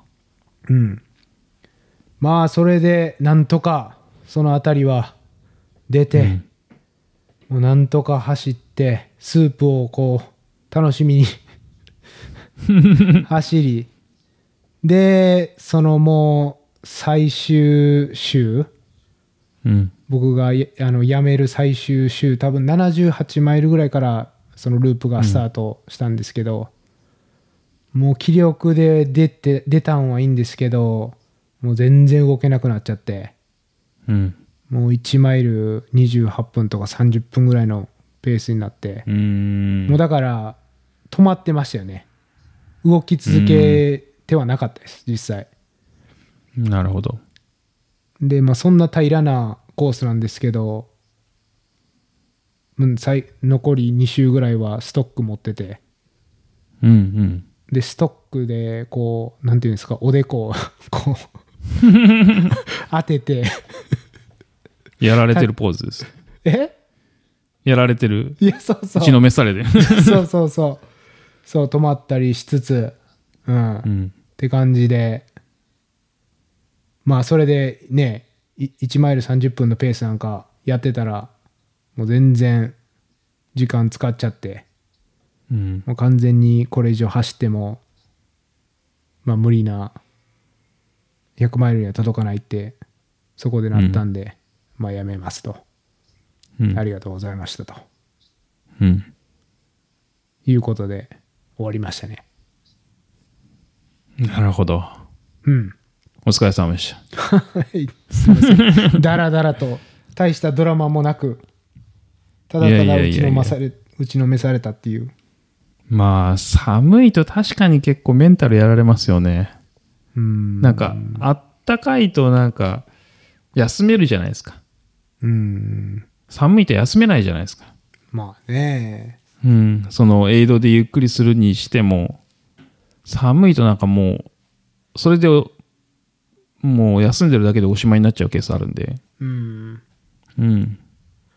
まあ、時間的に休む余裕はどっちにしてもなかったんですけど、うん。やっぱり完全に折れたのはやっぱりこれ以上どんだけ頑張っても100マイルはいけないってなってうん。でそれが最後の週でその1マイル30分っていう折れ方になったんだと思いますね。うん。うん、例えばそれなるがほど27時間の制限のレースとかでうん。動き続けたらバックルもらえるみたいなのやったらうん。もうちょっといけてたかもしれないですけど、まあやっぱりね、24時間っていう、24時間で100マイルっていう、うん。まあ時間制限があるもんですから、うんうん。そうですね。まあそれ、そのゴールが、まあ、見えなくなったらうん。崩れちゃうっていううん。感じでしたね。なるほど。いやーまあさ、しかもなんか疲れてくると判断もできなくなりますしね、いろいろ。うん。うん。なんかそうですね、こう、すごく冷静に物事を捉えるみたいなのやっぱできなくなりますしね。うん。うん。まあ二郎さんとなるかほ、ど。うん。いろんな方にツイツイートでも応援していただいて、うんまあ、。それも励みになったんですけど、うん。まあね、残念ながらっていう感じだったんですけど、そうだったんですね。まあでもバックルは残念でしたね、確かに。はい。いやー、途中、バックル欲しいってはい。初めてなりましたね。うん。結構バックルをいやはいこう目標に頑張っ頑張ってたんですけど、うん。うんいや、そうですよ。バックルないと無理ですよ。でもね、バックルも実際あったんかなっていう、その結局、100マイル走った人が3人だけだったんですけど、はい達成したのが14人中かな。うん。まあ、1人は友達なんですけど、その彼女もバックルの写真を載せてなかったんで、うん。もしかしたら後日発想的なうんうんうんうんパターンなのかもしれない し、しかもなんか、その、5マイルのループって言ってたのに、始まったら4.7マイルのループで、 まあまあまなんあ。か、それは、 5マイルで綺麗に20周して100マイルっていう、なんか、計算楽じゃないですか。うん。しかも、5マイルだと、マイル12分で走ってちょうど1時間なんで、うん。まあそういう綺麗な感じでいけるかなと思ったらいきなり4.7マイルでもう時計ずれだしこう何、ループ目っていう計算したらいいのか何マイル目っていう計算したらいいのかみたいな、こう、うん。ややこしくなるみたいなうん。いい加減な国ですよねいい加減ですよ。そんな難しい5マイルのル あのコースちゃんとやんの いや、だから5マイル一種ですよ。一瞬まあねはい。うん。もう0 4.7マイルってことは6%ぐらいずれてるから結構な誤差なんですけどね、そうですね。そうですね。いや、だから前に出たバックオンザランチっていうのは1マイルループだって言われてて。でも、その、それこそコースマーキングをしにうちの奥さんが行ったわけですよ、ボランティアで。うんただそこからまあコースを作るわけですよ。前日で、制実限され際に測ってみたら、ああれ足りねえって言って、じゃああっちのループ回そうっつって。で、ちょっとコースアレンジしていったら1.17マイルになりましたからね。もういいよ、これでっつって。うんうんで、あの、決まったのが数日前です。ねえはい。そんなもまんあ、ですそんな国ですよ。うん、そうなんですよね、だからこれもそのコロナで他のレースが全部キャンセルになっちゃったから、っていうことでできたレースなんでうん。もうコースも本当にねトレイルとかじゃないんですよねうん。その荒野をうなん。かただただ走って、うん。で、明らかにその、レース始まった6時よりも、夕方の方がちゃんとあの、トレイルができてるっていうか、 うん。いいろんな人が走ってる、獣道ですよね、本当に。ただの。うん。まあ、そんな感じでしたね。うん。今なんかちょっとその写真を見てるんですけど、はい。はい。砂っぽい、そうん。サーフェスの。う。うん。でもなんか一人バックルかなこれ持ってんのかなメダルかなメダルはねい、ますね。ものすごいちっちゃいメダルでしたね。なるほど。じゃあこれバックルっぽいですね。四角です。あのね、逆三角形でしたね、メダルは。逆三角形。うーん、違うかも。白いメダルでした。陶器の。うーん。ああ、じゃあそれだ。それだ。あ、でもバックルありますね。あありますかうん、バックルもね、陶器ですね。へえ本当に四角というか長方形の。落としたらうん。割れちゃいそうなやつ完全割れますね、これ。 うん。そうなんですよまあまあでもね本当にレースをやってくれたことに感謝だったんで、あれ、距離がどうであろうとうん。ちょっと申し訳なさそうでしたけどねなんか5周ぐらいして実は21周しないと100マイルのバックル上げられないんだみたいな みんな分かってる分かってるみたいな感じでしたけどうん。そうですね。まあ、そんなもんですよ。はいはい。そうなんですよ。まあまあ、だから、なんか僕が走り終わって感じたのは、うん。やっぱ24時間は、ちょっと無理だったかなっていうか、きちょっときつかったかなっていう。うーん。その、どういうふうにレースを組み立ててたとしても、まあ今回で言うと24時間は無理だったかなと。うーん。なるほど。 267時間っていうのが、まあ、今の僕の実力かなっていうのは感じましたね。うん。うん、うーん。なるほど。というのもそのまあ前半はキロ 7, 分7分半うん。で後半はえっとまあ9分とか10分ぐらいで考えてたんですけど、やっぱ後半のやっぱオチはそんなもんじゃ無理ですね僕の今の感じだともっと遅くなっちゃうんで、うん。うん。まあ、その計画でに、えっと、10いや23時間50分で100マイルの計算だったんで、うん。まあ、本当にその計画より遅くなるともう無理っていううん。まあ感じの設定だったんで、うん。うんまあ、厳しかったかなっていうのは感じましたね。うーんそうなんですね。僕はだからその前半50、11時間、後半50、13時間っていうのはそんな悪くないタイムテーブルだなと思うたま、悪くないタイムテーブルだなと思ってたんで、うんうん。まあ、絶対落ちるっていうのはまあ間違いなくて、はいうん。で、いけるかなと思ってたんですけどね、そのまあちょっと足が痛くなるとかっていうのはもちろん想定外というか、うん、うん。でしたけど、うん。そうですね。だからまあ結果としては、あの、A プラン、B プランみたいなの作っとく方が良かったかもしれないですね。うんその、オプション1で、1時間から1時間半ぐらい余裕があるタイムテーブル。で、まあ、それがダメだった時の、まあ、ギリギリのオプション2みたいな。うんが、その今回用意した11時間、13時間。はいうん。だから、それこそ最初はもうちょっとキロ11分、あ、違う違う、キロ11分じゃなくて、マイル11分ぐらいうんで行って、ちょっと貯金を作るような、うんそう、タイムテーブルを作っとくとよかったかもしれないですね。うんうん。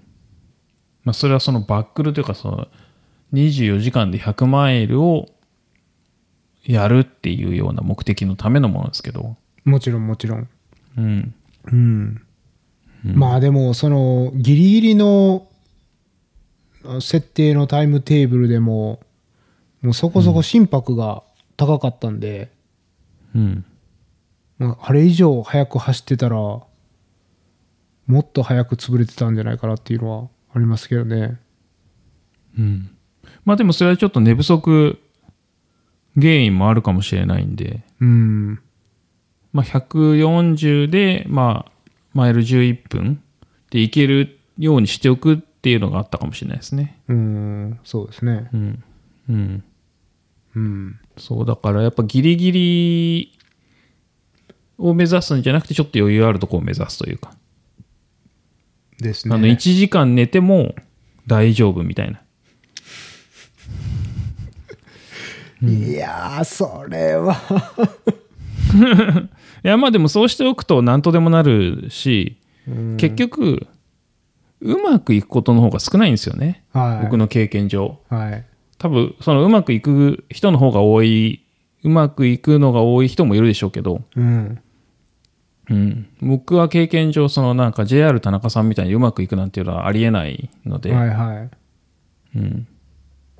うん。それはあの、ペースコントロールが多分うまくないとか、もちろんそういうのもあると思うんですけど、まあそんなうまくいったことなんかほとんどないので、ある程度バッファーみたいなのを基本用意しておくタイプなんですよね。うん。うん。そう、だから、ウエスタンステイツで言うと、まあ22時間がオプション1だったんですけど、はい。まあ結局それはダメで、最終的に、えっ、と23時間半とかそれ、半とか40分とかそれぐらいでしたけど、うん。うん、まあオプション2みたいなタイムテーブルに結果としてなりましたね。うん。うん。まあ、ウエスタンとか普通の、まあ、俗に言うポイントトゥーポイントのワンウェイのトレイルレースは、その、やっぱり、上りが前半多かったり、うん。まあ、そういう変化もあるんで、うん。そういうのの方が全然ペーシングは難しいと思うんですけど、うん。まあ、この周回だったらねあある意味毎週一緒なんで前半も後半もそのテレイン自体は変わらないんでうん。もっともっとねその計画は作りやすいはずなんですけど、そうですね。うん、だからウエスタンとかその、えっ、と、まあ、ループじゃないレースの時はもう、なんとなく自分に近い人うん、のリザルトを見つけてきて、で、なんとなくこの、この区間はこれぐらいみたいなのを計算していつも作ってましたね。ああなるほどうん。で、そうすると、それより2時間早いペースとか、2時間遅れたペースみたいなのは結構簡単に作れて、うんあの、掛け算するだけなんで。っていうやり方をよくしてますね。うん単純にそのマイル何分とかっていう計算はできないんですけど、大体その区間で数人ピックアップして、うん。で、その人たちが大体これぐらいかかってるから、まあじゃあ自分もそれぐらいかかるでしょうみたいな。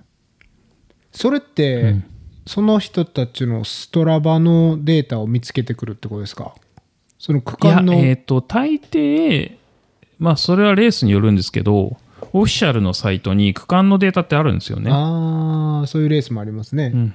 うん。で、そういうところから見つけてくることが多い気がしますね。なるほどうん。うんまあねそのレースうのんペースうん、どどうなんですかねそのし二郎さんはその心拍で行くのか、ペースで行くのかそれともフィーリングで行くのかうどんな感じで計画立てるんですかあんまり心拍見ないです。うんうん。ですね。見てないです。まなんあ、かたたまに目目安として見ますけど、うん心拍をベースにスピードコントロールとかはしないですね。うんなんとなく自分の平均ジョギングペースで行くっていう。うんうん。あの、フラットであれば。おううん。っていう組み立てしかしてないですね。なるほど、飛ばす、飛ばさないとかじゃなくって、まあ、とりあえずジョギング、ゆっくりジョギングペースでスタートしてみるみたいな。うん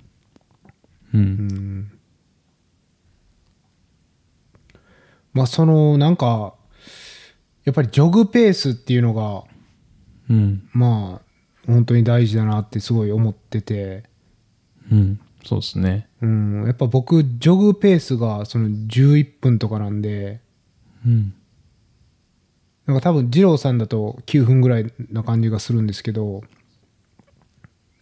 どうですかね。140って考えると9分まで今行かないんじゃないですかね。なんか前は行ったかもしれないですけど、もう行かない気がしますね。うんうん。まあ例えばそこで2分の差がねジョグペースであると、なかなかやっぱり、うん。まあ、ちょもし 2, 分2分早かったら貯金すごいできるなっていうのはうん。やっぱ思うんですけどいや、そうだと思います。うんそう。だから昔ガツガツやってた時は、とにかくジョギングペースを上げるみたいなのはやってましたね。それはどういうトレーニングで上げてういいくんんですとか基本スピードトレーニングばっかりやってた気がします。うん。うん、なんかあスの、ピードトレーニングやってればあのジョギングペースが勝手に上がると思ってましたね当時は。うん。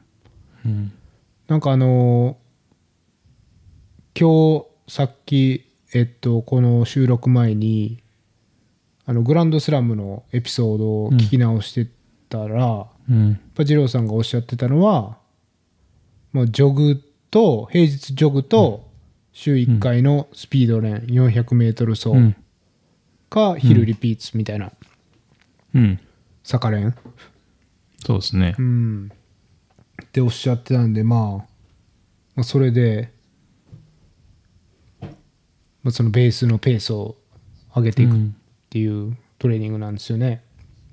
そうですね。っていう意図を持ってましたね。それでいけるんじゃないかと。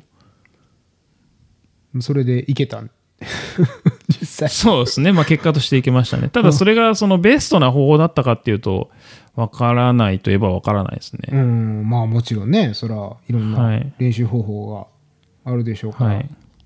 まあだからそのベベースのペースを上げるっていうのは、やっぱり本当に課題だなと痛感しましたね。そうですね。でそなう。かなあかとはその寝不足問題も結構大切で、うん。なんか結構いっぱい走って思ったのは前日に飲みすぎちゃダメっていうのとか、あと辛いもの食べちゃダメとか、ほう。なるべく寝るとか。っていうのはなんかいろいろ走った挙句、あんまり意識はしないですけど、別にビールも飲みますし。だけど、結構その3つはかなり、あの、体感としてダメージくるなみたいなのがありましたね。ほううん。睡眠とお酒と辛いものはい。辛いもの。ほう辛いの好きだから食べちゃうんですけど、なんかのレースの前にすごい辛いのを食べたんですよ。で、まあ辛い辛いっつって、まあ別に好きだからいいんですけど、うんだけどその次の日のレースはめちゃくちゃ調子悪かったですね。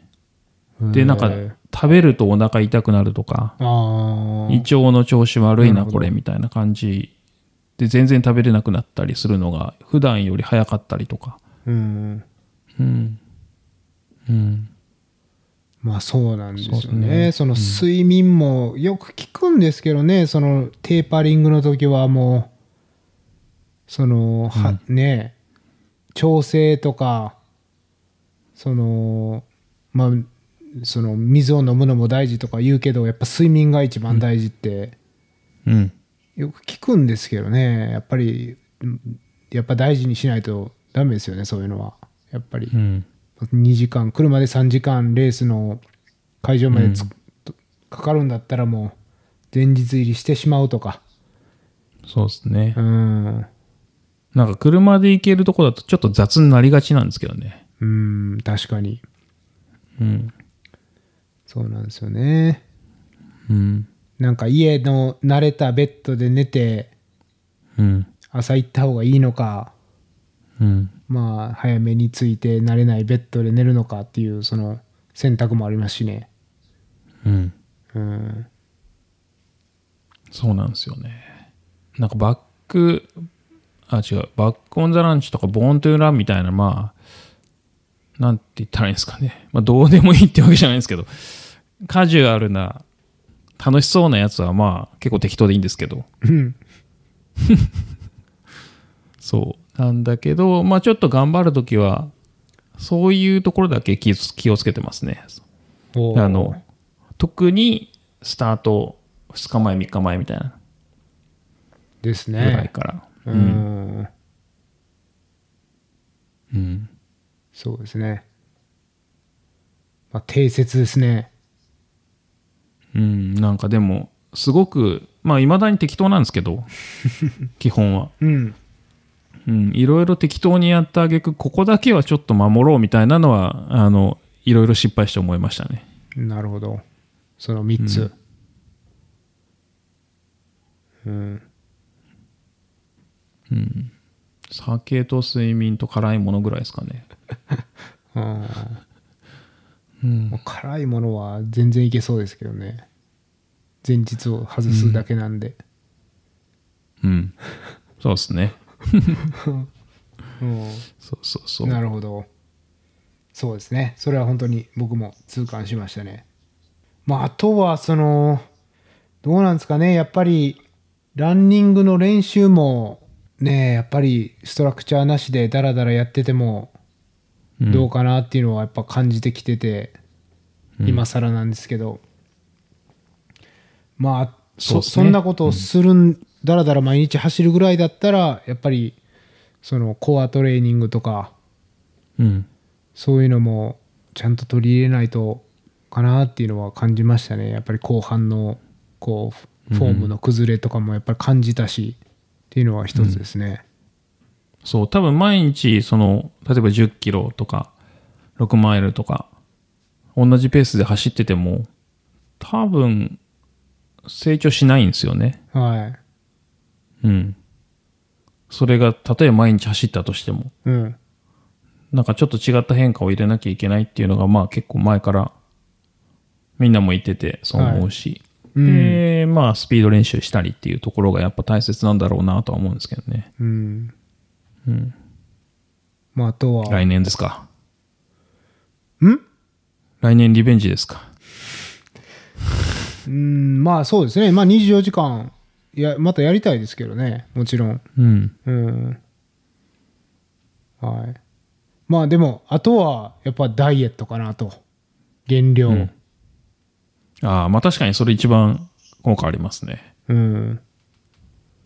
いやもう本当に練習とかよりも減量に力入れたらうん。 24時間切れるんじゃないかっていう。 うん。そうですね。そうそう。さっきもなんかちょっとツイートで聞いてたんですけど、なんかそのマラソン、うんなんか1キロ痩せたらマラソン3分早くなるみたいな説って聞いたことなないんですかかありますよね。うんなんか結構よく聞きます。ですよね。うん。で、それなんか結構、それ Google したら結構いろいろいろ出てきて、うん。結どうやらなかなか当たってる説っぽいんですよね、それが。うん。でそれを100マイルに換算したらどうなるんだろうってちょっと疑問に思って、まあでも単純に4倍ですよね。雑に計算すると。なんですかね単純に言うとねでもしかしたらもっと大きな効果が出るかもしれない、いや、それこそ多分それって、えっ、と、マラソンのペースでなんで、うん後半ってなんかもっとこう体力が落ちてくる中じゃ状況じゃないですか100マイルってはいだからもっとその体重が軽いっていうのはあの影響あるんじゃないかなそのいい意味でっうんていう気はしますねそうだから下手したらマラソンの4倍以上4分だから1キロでうんうん12分以上うんあるんじゃないですかねかなと思って、うん、うまあ、あんまりはっきりした絶対ある答えと思いまはいただけなかったですけどツイッターではすうん、うん、まあね、た単純にその例えば50キロの人が1キロ痩せたら2%体重減っててでその2%効率が上がったら24時間でね、うん何分3分とかあれうん、 1440分の 2%30 分かうんぐらいの感じになるんで、まあ、そんなもんなのかなとか考えてたんですけど、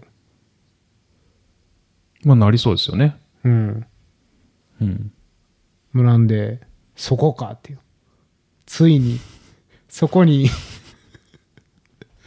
そこはあの、 みんな通るとこですね。うん、うん。まあちょっとそこに意識をして、うん。 6月のサンディエゴまでやっていこうかなっていうのを思ってるんですけど、いいじゃないですか。うん。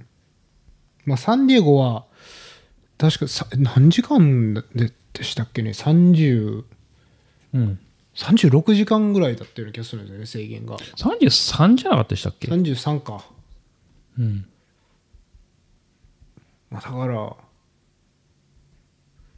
あ、別にあのねもちろんサブ24とかは全然目指してないんで感想が目標なんでうんまあいけるかなとは思ってるんですけどまあそのできればねやっぱり気持ちよく走りたいじゃないですか、どうあのできるだけ長く、そうですね最後はしんどくなるでしょうけどもちろんうんそうまあ、そういう意味で、あと暑いじゃないですかはいあの2日目の暑さとかできる限り避けたいんですよね本当そうですねそうなんでやっぱりそこは24時間を目指すんじゃないですかあれ絶望的ですよね2日目のそ日が上がってそあのちょっとうれ嬉しいじゃないですかうそけどすもう暑くなるっていうすぐ、ううんそ地う獄もうです日が出て嬉しいのなんか30分ぐらいですよねねはいむしろなんか気持ちいいのって日が上がるまでのあの朝焼けの感じですもんねそうそうそうそう出てきたら眩しいし肌ヒリヒリするしみたいなそ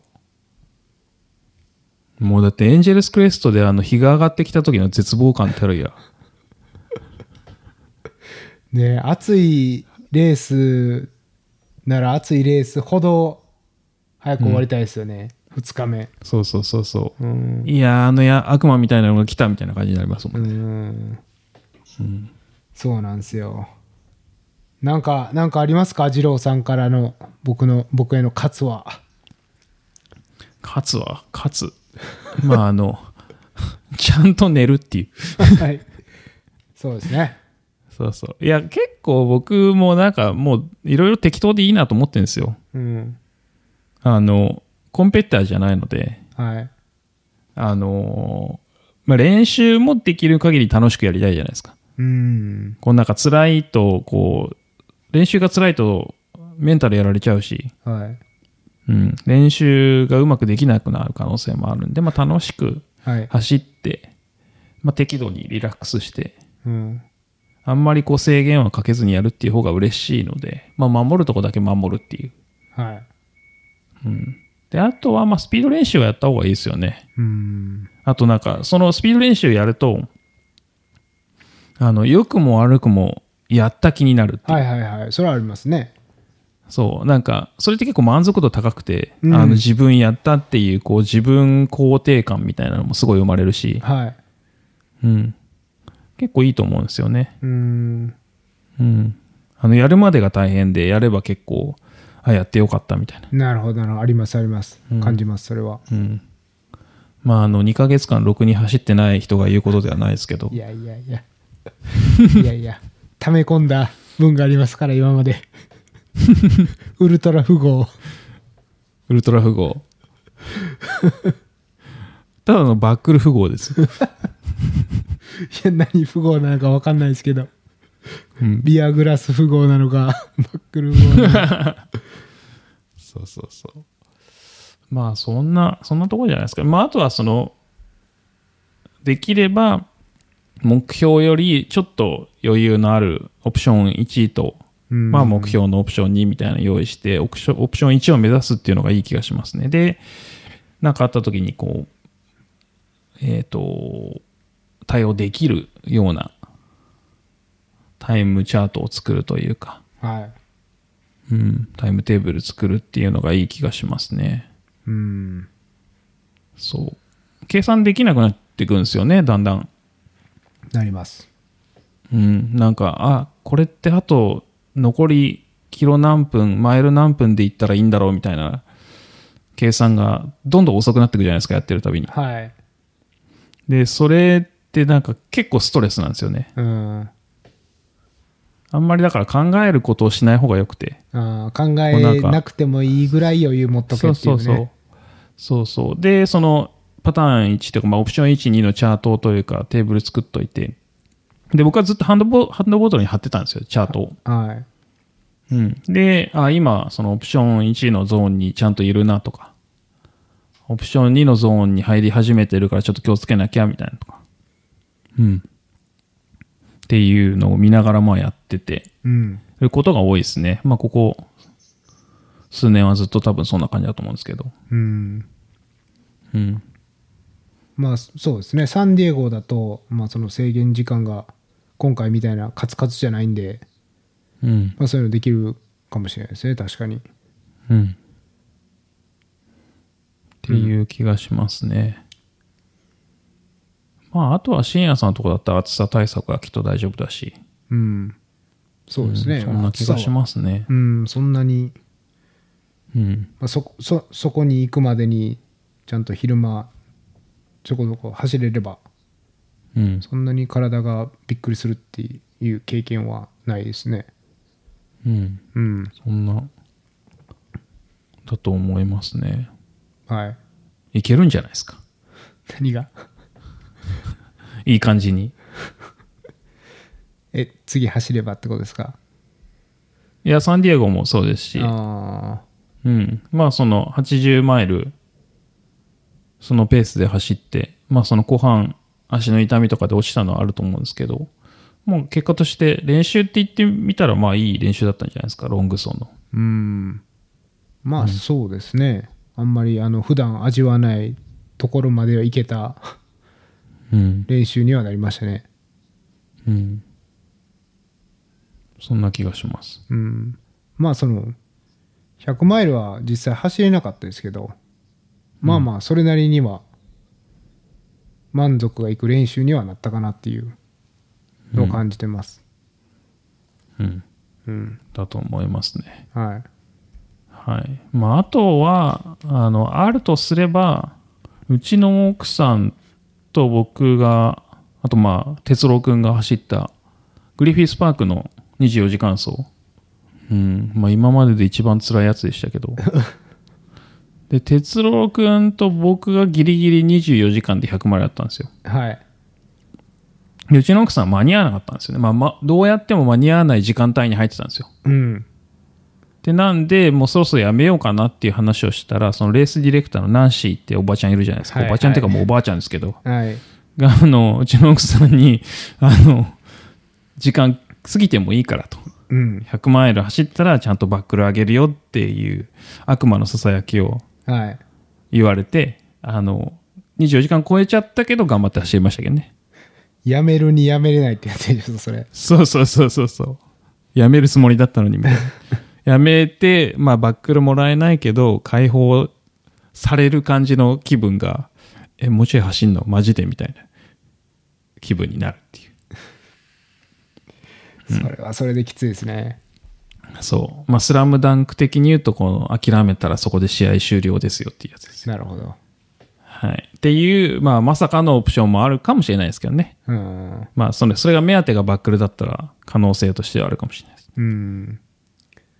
いや、そういうのもね、そういう、あのね、ちょっとずるいんですけどね、考えてたんですよね。ははい。その24時間以内に最終ラップまで入れば、行かしてくれんじゃないかなとかうん。思ってたんですけど、結構あの、さ最後の方の集会で、うんもうこれ以上落としたら無理だからみたいな、結構しきりに言われたから、うんあ、これ結構しっかり終わらされるんじゃないかなって感じで。なるほど。うん、じゃあ、ある意味、深夜さん正解ですね。いや、 そう。うん、まあね、でも結局20時間半でやめたから、あと3時間半頑張れ、頑張れよっていうのもあるんですけどね、確かに。まあまあ、今回は、これで勘弁してくださいと。 はい。ってことでして。はいやでも勘弁しましょう。それ、な、何、何マイルでしたグリフィスパークのやつは。一周。いやー、何マイル、一周が2.43マイルとか、2.5マイルない感じだったんですよね。あーじゃあ40何周、はい。きついですでね。うん。で、多分1時間、2時間、2時間ぐらいかな。結構猶予くれたと思うんですよ。うーん。うん。 26時間。うん。だった気がしますけどね。いやー、きついな5マイルぐらいがちょうどいいかなって思いますけどね、そうですね。 5マイルぐらいがちょうどいいっていうか、それ以下だときつそうっていううん。そもう1マイう。ルとあのか、はい。いちいちエイド寄らなくなりますね。うんうん。ですよね寄ってたら時間どんどん経っちゃいますもんね、そうそうそうそうう。んうん。 1マイルとか400メートルとかもうやめてほしいですよ1マイル辛かったですね。いやまあなんかみんなで走ると楽しそうですけどね、そうなんですそれはそよれでね。まあなんか、こう、エイドの、えっ、と、ボランティアとかが、すごくどんどん仲良くなっていくんで。うんで、まああの、例えばその1マイル走っ1マイルのループ走ってた時も、基本5周で止まろうと。はいはいって決めてるじゃないですか。でもその目の前を通っていくときに、おい、次の集会でバーガーできるぞとかって言われると、マジでみたいな。うんはいじゃあやろうかみたいはいはい5マイル経な。まあってなくとりあえてずも、そう。で、まあ、ぽとりあえずプランは崩れるみたいうんな。うん。で、あの、10周ごとにビールを飲もうとか言ってるんですけども、なんか心が折れてくると、 もういいや、8周でみたいな。なりますよねそれそう。あの、基本的にメンタル弱いんで、こう、誘惑に弱いんですよね。はいはい。なので、まあ、プランなんかどうでもいいやみたいな気持ちになっちゃうんですけど。うんまあまあまあそれでもねちゃんとそうそう走り終われる男ですからね二郎さんはいやいやいやいや。いやーまあ、なんで、基本はノリです。はい。いや、ノリってね、その簡単に言うけどよ。やっぱその経験値がよ、まあまあまあまものを言いますよ、本当に。あ、はい適当ですよ。うん。そんな感じですね、本当に。まあまあ。本当に、でもレースができてよかったです。うん。うん。そう楽でしすかねった、それは。間違いなく。うん。そうですね。まあ、業界的にもやっぱいいですよね。うんうん。なんか聞いてて、なんかやっぱ楽しいですよね、レースの話は。そうですね。うん。うん。まあなんでま、た、はい。はい。そのまま、いい方向に行くといいですね、サンディエゴも。そうですね。その、まあ、その前にキャニオンズの100キロがあるんで、4月のう末んに。ああ、そうか、4月にありますね。うん。はい。まあ、それも、まだ全然半信半疑ですけど、うん。うん。まあ、できるといいですね。はい。それだと、まあ、国さんにお世話になってうん。走ってきます。そうですね。はい。ちょっと怒られてきてください。いや、僕、うーん、まあ、二郎さんを怒ってもらいます。僕はまあいつも怒られてばっかりなんで。いや、もう、サクッと走りすぎるから怒られるんですよ。いやいや、サクッと走ってる風なだけです って。いかにやめたいかをこう、あんまり出さないようにしてるだけで。うん。 そいやいや、そうですね。まあだから、4月にレースがあって、6月に行って、いや、は本当に早く戻ってほしいですね。だから、う。そうですね。うん。もうかわいそうですよ、本当にレースディレクターも。うん。もう2年目ですからね、本当にその、今、キャンセルされてる春のレースとかは。うん。うーん、いや、しんどいっすよ、ほんと。ねえうん。レストラン業界も大変とか言うけども、アウトドア業界も大変ですよ、本当に。うん。レースディレクしターかは。もレース、レース、なんかレースがなくても、多分ランナーは、まあその寂しいとかそういうのはあると思うんですけど、うん、別にこう、経済面で困ることは一切ないじゃないですか。そうですね。だけど、レースディレクターってもう超困る上に、業界がめちゃくちゃ狭いから、うん。誰にもケアされないですよね。うん。うん。ただの、えっ、と、なんて言ったらいいんだ個人事業主セルフエンプロイですよね。まさにそうですね。うん。だから、そういうところのサポートってそんな良くないし、うん。そういった意味でも早く普通になるといいですけどね。ですねなんか業界の盛り上がりにかけますよね、本当にうん、その人たちの性格、生活ももちろんそうそうで結構そのえっ、とアスリートとしての兼業みたいな人もいっぱいいるじゃないですかそれこそキラーとジェシーだってそうだし、うんですねうん。だから、まあそういう人たちが早く普通に戻るのがいいですよね。うんうん。ですねいやだからこの、えっとエピソードを、えっと、ドロップする時はもう多分 UTMF のこう、うん開催されるかどうかっていう結論が出てると思うんで、そうですね。はい、まあ、ぜひ開催されればいいなって願ってますけどそうですね。はいうん。本当そう思います。うんまあ、二郎さん走らないですけど、うん。出ないけど。 うん、そうそう。いや、まあでも全然友達とかいっぱいあるし、まあイベントなんてキャンセルしてもいいこと何もないんで、うん、うん。そうそうそう。普通にやれるのがいいですね。はいはい。うんまあまあ、次回もそんなところに触れながらって感じですかね。はいですね、まあ、二郎さんのランニングは話も聞きたいですけどね次回そうはですね。そろそ ろ、そろそろ走んないと。でしょもうシューズも来たし短パンも来たしそうそうそう。短パンも来たし、うん、どの段ボールに入ってるか分かんないけど、スントも見つかったしそう。すんと、昨日久しぶりに出かけるときに使おうとしたら充電切れてました からね。はい。怒られる怒られそうるなんです。怒られますね。はい、はい。じゃあ、そんなとこっすかね。はい、はい。ありがとうございましたありがとうございました。